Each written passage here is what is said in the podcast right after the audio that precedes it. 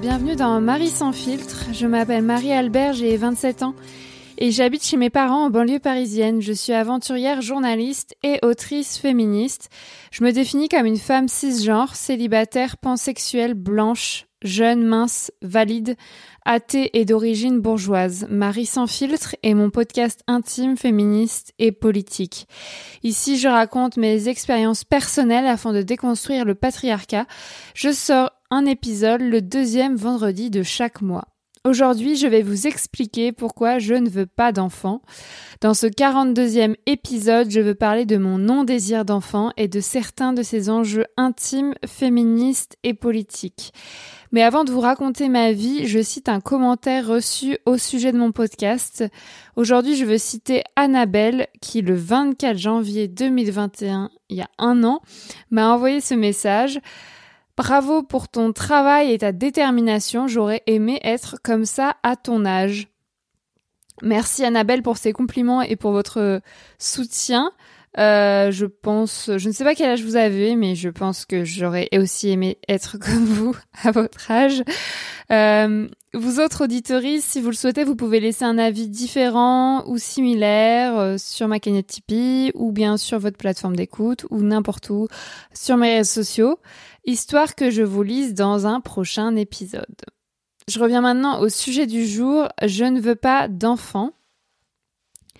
Je n'ai aucun désir d'enfant. En fait, je n'en ai jamais eu et je n'en aurai jamais. Je sais que c'est difficile à entendre pour pas mal de gens quand je dis que j'en aurai jamais parce que les gens me disent systématiquement que je vais changer d'avis et peut-être que je vais changer d'avis mais tu vois, c'est peu probable et j'ai tout à fait le droit de dire que j'en aurai jamais en fait. C'est comme dire euh, je croirais toujours en Dieu, c'est pas le cas, mais imaginons, ou je ne mangerai jamais de viande parce que je suis végétarienne. Enfin, les gens vont pas arriver te dire, mais si, tu vas arrêter de croire en Dieu ou tu vas remanger de la viande, sauf les gens relous. Bref, pour revenir à mon non-désir d'enfant, euh, d'où il vient, euh, en fait, ma mère ne m'a jamais encouragé à avoir d'enfants et je sais que c'est très important pour euh, pas mal de personnes dont les mères ou dont les parents leur disent alors c'est quand que tu te mets en couple, c'est quand que tu fais des enfants, etc. Moi, ma mère, elle me dit tous les jours c'est quand tu, c'est quand que tu te mets en couple. Mais niveau enfant, elle m'a toujours dit réfléchis bien si tu fais des enfants, enfin ça me dérange pas que t'en aies pas.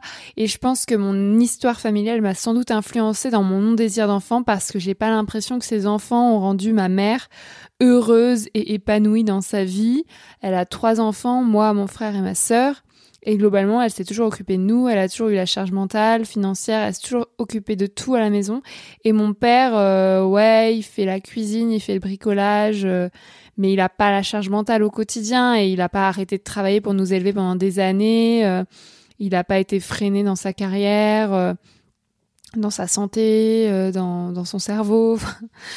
voilà. Et puis quand je vois mes grands-mères, c'est pas mieux, quoi. J'ai pas l'impression que leurs enfants elles étaient très contentes, elles sont très contentes d'avoir des enfants, mais moi je me projetais pas du tout dans ce modèle. Elles ont eu des vies très difficiles et très malheureuses et du coup moi dans ma famille j'ai pas vraiment eu de modèle de femme qui a fait des enfants et qui était hyper contente et trop heureuse et je pense que ça a un effet. Voilà. Donc euh, je ne vois aucun avantage à avoir un enfant. En tant que femme, euh, je souhaite pas du tout être assignée à ce rôle. Enfin, ça correspond pas du tout à ma personnalité si vous me connaissez. Parce que si je deviens mère, concrètement, je sais que je devrais m'occuper de l'enfant. Je devrais l'élever, je devrais tout payer pour lui euh, jusqu'à ses 25 ans. Enfin, si c'est ce que c'est ce qu'a fait, c'est ce qu'ont fait mes parents pour nous jusqu'à jusqu'à nos 23 ans peut-être. Et j'aurais plus du tout de enfin, j'aurais beaucoup moins de temps personnel, j'aurais plus de temps personnel, je pourrais plus travailler autant, m'organiser mes journées comme je veux, je serais encore davantage précarisée parce que je gagnerais encore moins d'argent et euh, je perdrais ma liberté. Je pourrais plus prendre soin de moi comme avant, faire ma méditation le matin, le yoga, le sport, mes voyages, etc. Les personnes qui veulent des enfants, elles me parlent euh, d'instinct maternel, d'amour inconditionnel, de transmission des valeurs, de ne pas vieillir seul. Mais aucun de ces arguments ne me touche parce que, franchement, enfin, ils me touchent pas tout court. Et puis, franchement, mes grands-mères elles ont eu des dizaines d'enfants, petits-enfants, arrière-petits-enfants. Euh, pourtant, euh, elles vieillissent, elles meurent seules, euh, chez elles ou en EHPAD. Et puis surtout, je vais pas faire un enfant avec le seul espoir qu'il me lave les parties intimes quand je serai invalide. Enfin, ça n'a pas de sens. Maintenant, dans cet épisode de Marie sans filtre, je voulais parler largement de la contraception. Euh, c'est un sujet dont, auquel je réfléchis beaucoup moins maintenant, je, je, dirais pourquoi après, mais qui a été important à un moment de ma vie et qui, je pense, est encore vachement important euh, pour pas mal de femmes et, euh, et personne. Euh, enfin, on va dire pour à peu près tout le monde sauf les hommes cis. Donc côté contraception, il y a un vrai enjeu pour les personnes comme moi qui veulent euh, pas avoir d'enfants, jamais. Euh, j'ai déjà pensé à la stérilisation définitive, mais cette intervention, elle touche euh, les trompes, et ça m'inspire guère parce que j'ai lu des effets secondaires comme quoi on a toujours ces règles, voire des règles plus abondantes. On peut avoir des douleurs, des douleurs de règles, des douleurs euh, en général. Et puis ça modifie peut-être quand même le cycle hormonal. Donc il peut y avoir une influence sur l'humeur, sur, euh, sur le moral. Donc vraiment, j'ai un discours essentialiste, mais je dirais que modifier mon corps en bonne santé ne me tente pas pour l'instant, surtout que c'est pas vital. Je sais pas comme si tous les jours je risquais d'avoir d'être enceinte quoi. En revanche, la stérilisation qu'on appelle masculine, euh, qui touche les canaux déférents, ceux qui véhiculent les spermatozoïdes jusqu'au pénis, ça, ça m'apparaît optimal. Donc ça s'appelle la vasectomie, comme vous le savez, et c'est une technique non invasive, non invasive et sans douleur. D'ailleurs, mon ex-copain euh, qui s'appelle Michael, dont je parle dans l'épisode euh, de Marie sans filtre, que j'ai publié il y a pas longtemps qui s'appelle Je fais l'amour à l'hôpital. Donc Michael avait fait une vasectomie largement avant de me rencontrer, vu qu'il ne voulait pas d'enfant, et je me souciais pas du tout de la contraception avec lui, et c'était vraiment le bonheur. On a juste fait des tests euh, de dépistage d'infections sexuellement transmissibles avant de retirer le préservatif euh, dans notre relation. Mais comme en fait ça a été mon dernier copain et que pendant un an je me souciais pas du tout de contraception, euh, vu qu'il avait fait la vasectomie, bah en fait pour moi j'ai un souvenir positif, on va dire, de contraception avec les hommes.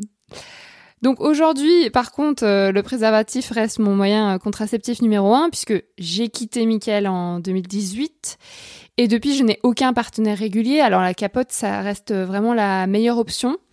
Euh, sinon, quand j'étais ado, j'ai testé la pilule contraceptive comme beaucoup d'ados, je crois. Ça me convenait pas du tout. On me l'avait, on me l'avait vraiment prescrite parce que j'avais des règles abondantes. C'était n'importe quoi. Enfin, à l'époque, on prescrivait, et je crois encore aujourd'hui, la pilule, mais à n'importe, pour n'importe quelle raison. Genre, tu dois prendre du poids, on va te prescrire la pilule. Tu dois perdre du poids, on va te prescrire la pilule. T'as des boutons d'acné, on va te prescrire la pilule. T'as des règles abondantes ou douloureuses, on va te prescrire la pilule. Et en fait, on s'en battait les couilles de savoir si l'ado, elle avait une sexualité, c'était même pas le sujet. Donc moi, j'ai pris ça parce que j'avais des règles abondantes et que du coup, comme j'étais végétarienne, on avait peur que je me, vide de mon fer. Bon, finalement, aujourd'hui, je prends pas la pilule. Euh, et je ne me vide pas de mon fer. Enfin, en tout cas, je peux prendre du fer en comprimé, quoi. Enfin, je vais pas prendre la pilule juste pour ça. C'est absurde. Et puis, j'ai pas non plus des règles euh, astronomiques. Et puis surtout, quand j'étais ado, la pilule, elle modifiait mon cycle hormonal. C'est-à-dire que j'avais plus aucune libido. Bon, aujourd'hui, j'ai toujours pas de libido à cause de mes douleurs chroniques à la vulve, qui ont un nom, vestibulodynie. J'en parle largement dans l'épisode de Marie sans filtre qui s'appelle J'ai tellement mal à la chatte. Et je ferai un autre épisode sur le sujet bientôt car je souffre de vestibulodynie depuis presque 5 ans et je n'ai toujours pas trouvé de traitement efficace malgré les milliers d'euros et d'heures et de jours et de mois que j'ai investis dans les soins. Et je voulais faire un épisode 2 après celui que j'ai publié en 2020 sur ma vestibulodynie parce que depuis 2020, c'est quand même passé des choses et je suis encore plus en colère. Bref, la contraception restant une charge largement soutenue par les femmes et minorités de genre aujourd'hui, ne pas vouloir d'enfants ou ne plus en vouloir ou les vouloir espacer implique de trouver un moyen de contraception adéquat et cela prend du temps et de l'argent, en tout cas pour les personnes qui ont des relations sexuelles pouvant mener à une grossesse. C'est pas le cas de tout le monde. Par exemple, aujourd'hui, je ne souhaite plus avoir de relation avec un homme cisgenre et encore moins faire de pénétration, donc je ne risque pas de tomber enceinte. Mais bref, je vous renvoie vers le livre de Clémentine Gallo et Caroline Michel qui s'appelle La charge sexuelle. Je ne l'ai pas lu, mais je vais m'empresser de le faire euh, parce que je pense que c'est mieux de citer un livre quand on l'a lu. Voilà. Euh, avec le non-désir d'enfant arrive la stigmatisation. Moi, j'assume complètement depuis toujours que je n'aurai pas d'enfant. Et j'ai rencontré vraiment des centaines de personnes, bon j'exagère un peu, mais beaucoup de personnes qui m'ont expliqué que j'allais changer d'avis et que j'avais tort. Donc j'appelle cela du sexisme et du mansplaining, parce que si je disais que je veux des enfants, personne ne me dirait que je vais changer d'avis et que j'ai tort. Euh, je ne fais de mal à personne euh, et on me dit que je suis égoïste. Mais moi, j'estime que les gens qui font des enfants sont tout aussi égoïstes que moi. Elles font des enfants pour elles parce que elles en ont envie, dans le meilleur des cas. Ils ne font pas d'enfants par altruisme. Et quand on pense à la juste, quand on pense juste à l'impact environnemental d'un enfant sur la planète, mieux vaut en faire zéro. Mais ce discours est peu audible dans l'espace public. Moi, je veux vivre dans un petit appartement ou dans une petite maison et je consommerai, et je consommerai bien moins qu'une famille toute ma vie. Côté solitude, je n'ai pas peur d'être seule, car j'ai une famille incroyable mais vraie, j'ai une, famille et j'ai des amis. Je suis très sociable et je rencontre du monde tout le temps. Et si j'ai besoin d'une famille, bah, je vais voir ma sœur ou mon frère. Aussi, je n'ai pas peur de dire que je déteste les enfants, euh, même si cela ne veut rien dire, car les enfants sont des humains comme les autres et devrait être considéré comme tel. Je m'oppose fermement à l'adultisme et à l'agisme, ces formes de domination qui considèrent les enfants comme des sous-humains avant leurs 18 ans. Dans la majorité des sociétés, cette domination n'est jamais remise en question, y compris en France. Les enfants doivent obéir aux adultes et ne peuvent faire de choix propres avant euh, la majorité. Les violences qu'elles subissent sont sous-évaluées et ignoré de ces mêmes adultes. Quand je dis que je déteste les enfants, c'est plutôt que je n'aime pas m'occuper d'enfants, euh, les élever, en avoir la charge. Le, le care, c'est pas du tout mon truc, m'occuper des gens. Euh, beaucoup de femmes sans désir d'enfant se justifient en disant mais j'adore les enfants pour moi, en fait, c'est vraiment pas le sujet. On ne doit pas aimer ou détester les enfants, on doit juste les considérer et les respecter. Je sais que si je fais des enfants, je serais malheureuse d'en faire parce que j'en ai pas envie et donc que je les élèverais probablement avec violence et domination. Comme la plupart des parents le font, soit dit en passant. À côté de ça, vous allez encore une fois me trouver contradictoire, mais je me passionne pour les sujets de la grossesse, de la parentalité, etc. Je lis beaucoup de contenu sur le sujet, l'accouchement euh, euh, physiologique, l'accouchement à domicile. Euh, j'écoute des podcasts comme La Matrescence ou Bliss. je m'intéresse beaucoup au vécu de mes amis enceintes ou qui ont déjà un enfant. D'ailleurs, j'observe les inégalités qui se creusent dans leur couple au moment de l'arrivée du bébé et du rôle de mère qui leur est assigné euh, qu'elle l'ait choisi ou non. Euh, je, vois qu'elle porte totalement la charge mentale de la famille. Voilà, je ne ferai pas de généralité, ce sont juste mes amis, mais ça me rend hyper triste. Au sujet du non-désir d'enfant, maintenant, je vous conseille euh, d'écouter l'épisode de mon autre podcast Sologamy qui s'appelle justement Non-désir d'enfant, dans lequel je discute euh, avec la podcasteuse Tsipora Sidibé, créatrice de Tant que je serai noire, une émission dans laquelle elle explore le désir et le non-désir de parentalité avec des personnes noires. Je l'ai donc invitée dans mon podcast Sologamy pour discuter de nos points de vue euh, et de nos points de vue sur le non-désir d'enfant, sachant qu'elle non plus n'en veut pas. Elle souligne dans l'épisode l'intersection du sexisme et de la colonisation dans l'histoire des femmes noires et leur rapport à la maternité. C'est très important d'écouter son expertise parce que moi, je suis une femme cis, blanche, bourgeoise et je parle dans Marie sans fil que depuis mon point de vue situé. Voilà, je clôt cet, je clôt cet épisode avec ces dernières recommandations. Euh, je ne sais pas si vous, vous avez envie de faire des enfants, si c'est quelque chose qui vous touche personnellement, euh, si c'est des doutes que vous avez. Moi, c'est vrai que j'ai vraiment le privilège de d'être certaine de mon choix et de pas du tout avoir peur euh, d'être seule dans ma vie ou de manquer de quelque chose. J'ai l'impression d'être complète déjà. J'ai pas besoin de de donner de l'amour inconditionnel à quelqu'un ou de l'élever selon mes valeurs. Donc euh, ça me parle pas du tout. En plus, comme j'ai pas envie d'être en couple, euh, bah c'est parfait. Voilà, j'ai pas, j'ai pas envie d'être enfant, j'ai pas, pas, envie d'avoir un enfant, j'ai pas envie d'être en couple. Donc euh, ma vie va super bien. de ce point de vue-là. Mais mais voilà, vous pouvez m'écrire pour me dire ce qu'il en est pour vous, ce que vous ressentez par rapport à ce sujet, si c'est ambivalent, si ce que j'ai dit vous a interpellé, vous a vous a convaincu ou pas. Et et moi, quand j'ai fait le sondage sur Instagram pour euh, savoir quel sujet vous vouliez que j'aborde dans le prochain épisode, vous avez voté en majorité pour ce sujet, le non-désir d'enfant, enfin le fait que je ne veux pas d'enfant. Et euh, bah, j'étais un peu surprise parce que c'est un sujet que je trouve très bateau, euh, qui pour moi, sur lequel j'ai pas besoin de réfléchir au quotidien parce que c'est évident. Mais visiblement, ça intéresse encore pas mal de monde et c'est pas du tout accepté par la société je vais pas cacher qu'aujourd'hui j'ai 27 ans, donc euh, mon point de vue sur le sur le sujet sera pas du tout le même. Par exemple, quand j'aurai 35, 40 ans et qu'on m'aura vraiment harcelé au quotidien pour que je fasse des gosses, puisque c'est ce, dont témoignent les femmes. Euh, les femmes de cet âge-là, c'est que bah à 27 ans, on les laissait tranquille en mode elle va changer d'avis, elle est jeune encore et tout.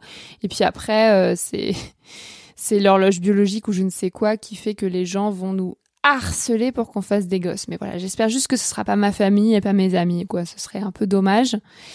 Et, euh, et je suis à la fois triste et à la fois heureuse quand je vois que mes amis font des enfants ou ont envie d'en avoir parce que d'un côté ça m'éloigne d'elles et puis euh, je, je, je, peux pas m'empêcher de penser qu'elles vont perdre euh, la liberté. Mais de l'autre côté euh, comme j'ai dit ça me passionne le sujet de la parentalité. Et puis si elles elles veulent faire des enfants bah je suis contente pour elles. Surtout que dans la société c'est quand même vachement encouragé et vu positivement une femme qui fait un enfant. Donc moi aussi, quand on me dit je suis enceinte, je, me sens obligée de dire trop bien, bravo, félicitations, alors qu'intérieurement je et je me dis mon Dieu, je veux finir seule. Toutes mes amies seront en couple avec des hommes cis et elles auront des gosses et elles voudront plus jamais boire des coups avec moi parce que l'alcool c'est interdit quand on allait. Ah. Voilà donc. Euh, à côté de ça, dans ma famille, mon frère, euh, il est célibataire et je crois qu'il veut pas d'enfant. Ma sœur, elle est célibataire et je crois qu'elle veut pas d'enfant non plus. Donc, je ne me sens pas très seule et je ne désespère pas de convaincre mon frère et ma sœur de venir dans, dans Sologamie, mon autre podcast. Parce que c'est trop cool de faire un épisode entre frères et sœurs sur le célibat. voilà, donc vous pouvez écouter Sologamie. Euh, le podcast qui décortique les enjeux autour du célibat, de la vie solo, de l'injonction au couple et à l'hétérosexualité avec des personnes expertes chaque premier mardi du mois. Vous pouvez écouter Marie sans filtre. Je reviens le deuxième vendredi du mois prochain avec un nouvel épisode personnel. En, en attendant, vous pouvez donc m'écrire pour me faire un retour sur cet épisode. Mon pseudo, c'est Marie-Albert FR sur les réseaux sociaux. Si vous avez aimé ce 42e épisode, dites-le moi en mettant 5 étoiles et en le commentant sur votre plateforme d'écoute. Merci, merci, merci. Et puis ce mois-ci, je veux remercier les personnes qui soutiennent financièrement mon travail. L'hiver, c'est un peu difficile parce que j'ai moins de dons euh, que l'été quand je fais mon Survivor Tour. Donc merci beaucoup à Abdel, Elsa, Manon, Lauriane, Aristide, Mathilde, Kevin, Fania, Lou, Héloïse, Thomas, Mathieu, Blandine, Tara, Florian, Elsa et Emery pour leurs dons réguliers à ma cagnotte Tipeee qui soutiennent directement la production de mes podcasts. Euh, chers vous pouvez aussi soutenir et rémunérer une partie de mon travail. Euh, si vous le souhaitez, vous pouvez vous rendre sur la page de cette cagnotte dont j'ai mis le lien dans la description de cet épisode et vous pourrez me faire un don ponctuel ou récurrent. Ça m'aidera beaucoup. Merci beaucoup, beaucoup, beaucoup, beaucoup. Euh, voilà. Vous pouvez aussi vous abonner à ma newsletter pour recevoir de mes nouvelles une fois par mois. Je vais revenir au rythme une fois par mois que j'ai perdu. Euh, parce que la newsletter, j'ai 120 abonnés, donc ça donne quand même euh, des nouvelles à, ces 120 personnes régulièrement, alors que quand on met un, post sur les réseaux sociaux, la plupart des gens de mes abonnés ne le voient pas. pas à cause de l'algorithme. Donc si vous voulez vous inscrire à ma newsletter, le lien est dans la description de l'épisode. Et euh, la newsletter est gratuite. Merci beaucoup. Encore une fois, je voulais juste vous dire que en 2023, 2022, je ne vais pas faire le Survivor Tour, je ne vais pas faire euh, mon Tour de France à pied. Vous savez que j'ai commencé en 2020 et dont je parle beaucoup dans ce podcast Marie sans filtre. Euh, parce que euh, j'ai décidé euh, ça parce que en fait je suis très fatiguée de mon précédent de Survivor Tour en 2021 où j'ai fait 4 mois et 1500 km jusqu'à Arcachon, comme vous le savez. j'ai deux, deux, tendinites aux endons d'Achille. là, ça fait 6 mois que j'essaie de les soigner. J'en ai soigné qu'une sur deux. Euh, à côté de ça, euh, j'ai beaucoup de travail euh, du point de vue de mes piges, de mes enquêtes pour la presse magazine. Je veux auto-éditer mon roman La Puissance, qui n'est toujours pas auto-édité au sujet de mon tour du globe en cargo. Donc il faut absolument que je l'auto-édite avant la fin de l'année 2022. Et puis à côté de ça, je veux faire mon potager. chez mes parents. Je veux passer l'été ici, près de Paris, pour voir mes amis, pour profiter de l'été tout simplement de me balader en jupe, euh, ce que je ne peux pas faire quand je suis en Survivor Tour sur lequel j'ai une seule tenue. Donc voilà, j'ai envie de profiter de l'été et puis surtout je cherche un appartement puisque je vais déménager au Pays Basque, je vais déménager à Bayonne. Euh, si possible, euh, j'aimerais bien d'ici la fin de l'année avoir un appartement parce que ça se passe extrêmement mal la cohabitation avec mes parents qui qui sont toxiques et violents et euh, et puis de toute façon euh, voilà j'ai envie d'avoir mon espace. Et pourquoi le Pays Basque? Parce que c'est l'endroit en France où il fait le plus chaud l'hiver et je déteste euh, le froid. Et aussi parce que c'est l'endroit en France où il pleut le plus et pour mon potager ce sera parfait. Donc je cherche désespérément un logement social avec un jardin. Pas du tout difficile à trouver hein, en six mois Voilà, si vous avez des pistes, euh, vous pouvez m'écrire. Et puis, euh, j'ai envie de construire ma vie euh, là où il fait chaud et là où je peux faire mon potager et ma vie. Donc, cette année, j'ai énormément de choses à faire. Mais je vous promets, enfin, j'ai même pas besoin de vous promettre, je, le sais, je ferai, je reprends mon Survivor Tour dans les Pyrénées en 2023. Et comme je vivrai normalement au Pays Basque, ce sera assez facile à reprendre. Et mon objectif, ce sera donc de faire les Pyrénées, de commencer le contour méditerranéen et, euh, et donc euh, continuer le Survivor Tour sur plusieurs années encore, puisqu'il faut que je remonte jusqu'à Dunkerque, je vous rappelle, en passant par toutes les côtes et les frontières. donc voilà, mais pour faire les Pyrénées, euh, ça, ça va être dark, il faut vraiment que je me prépare, donc 2023 c'est bien, et puis cet été par contre, je vais faire plein de voyages, dont je dois vous parler sur mon Instagram Marie-Albert. Et d'ailleurs, il faut que je vous, vous les présente, je vais pas les présenter ici parce que c'est trop long. Et euh, juste, je vais faire le chemin de Stevenson cet été. Je sais pas si vous connaissez, c'est un mec, euh, Stevenson, qui a écrit un livre comme quoi il avait fait un chemin dans les Cévennes pendant deux, trois semaines avec un âne. Et c'est devenu un best-seller. Et maintenant, les, les gens qui aiment marcher euh, font le chemin de Stevenson entre le Puy-en-Velay et Alès dans les Cévennes et du coup c'est super connu et ça a l'air facile et super beau et un peu dans la montagne. pas facile mais au facile au sens euh, il y a du monde et il y a des hébergements et c'est assez court par rapport au Sur River Tour. Donc je voudrais faire le chemin de Stevenson cet été histoire de marcher quand même parce que là je viens de reprendre la rando et c'est trop cool. Voilà. Au mois prochain pour un nouvel épisode de Marie sans filtre. Bisous.